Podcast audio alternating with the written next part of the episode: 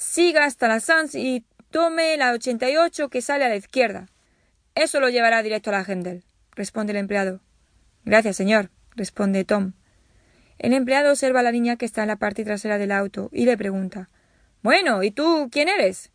La niña aparta la mirada con vergüenza y se sonroja mientras su mamá le dice Vicky, contéstale a este amable señor. Vicky. Qué lindo nombre para una niña hermosa. Tengo el presentimiento de que vas a crecer y te convertirás en una persona muy importante, responde el empleado. Vicky mira al hombre mientras éste la observa con atención y dice en voz baja Sí, señor. Harás una gran diferencia en la vida de muchos. Un silencio se desliza dentro del auto mientras solo se escucha el sonido del viento del desierto que sopla. Mary observa al empleado, luego a Vicky y por último a Tom. Bueno, cariño, ¿no crees que deberíamos seguir el viaje? Se vuelve hacia el empleado. Gracias, señor, por su consejo. El empleado se vuelve despacio hacia los padres y les responde Por nada, señora. Que tengan buen viaje. El empleado retrocede y los Newsams siguen su camino. Vicky observa al hombre mientras él asiente con la cabeza. Vicky parece confundida, pero siente curiosidad, ya que el hombre no deja de mirarla durante todo el trayecto mientras se alejan. Ella también lo observa tanto como puede.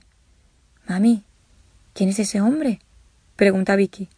Tan solo un hombre que atiende a una gasolinera, responde Mary. Me resultó conocido. ¿Se parece a alguien que conoces? Nunca habíamos pasado por aquí. ¿Qué era lo que me decía?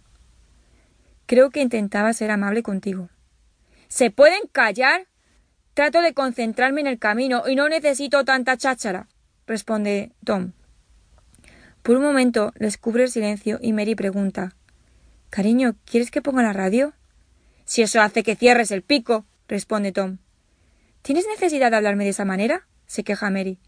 Mira, trato de mantenernos sanos y salvos, lo que es algo complicado cuando ustedes perras no me dejan en paz.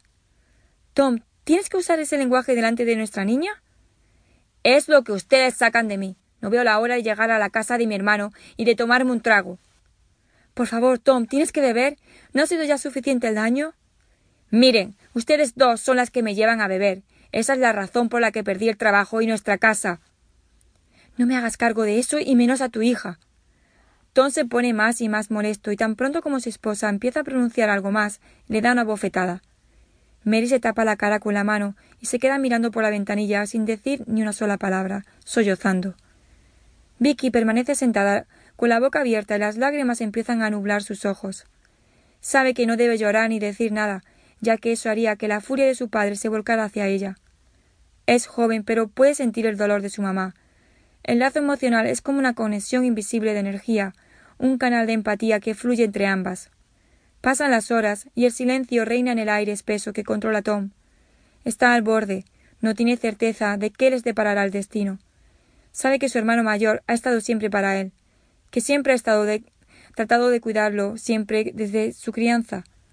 Dan con la salud comprometida, se siente feliz de tratar de ayudar, en especial desde que su esposa murió y Derek, su hijo, se mudó. La casa de Dan es tranquila y acogedora. Tom sabe que es un nido seguro y un nuevo comienzo que puede resolver sus problemas. Sin embargo, Tom no sabe cómo calmar la furia de su interior y ya ni recuerda cómo comenzó. A veces piensa y se pregunta por qué es tan rudo con Mary. Por momentos lo perturba, pero la furia lo ciega en otras oportunidades. Está nervioso, ansioso por el coraje que le da la bebida. Mary mira por la ventanilla del auto simulando que se ha quedado dormida. Pero no puede dormir sin saber cuándo será el próximo exabrupto de Tom o su próximo golpe. Su instinto es proteger a Vicky, por lo tanto su tarea consiste ahora en soportar los embates de furia de Tom. Como una película que se repite, ella recuerda los tiempos en que estaban de novios y Tom era amable y cariñoso. Era tan apuesto y todo un caballero. Sus amigas la envidiaban, y ella se sentía muy orgullosa. La boda fue hermosa y el primer año perfecto. Quedó encinta al año siguiente, y Tom era un papá orgulloso. Luego de la muerte de sus padres en un asalto en su hogar, él se volvió frío y atormentado.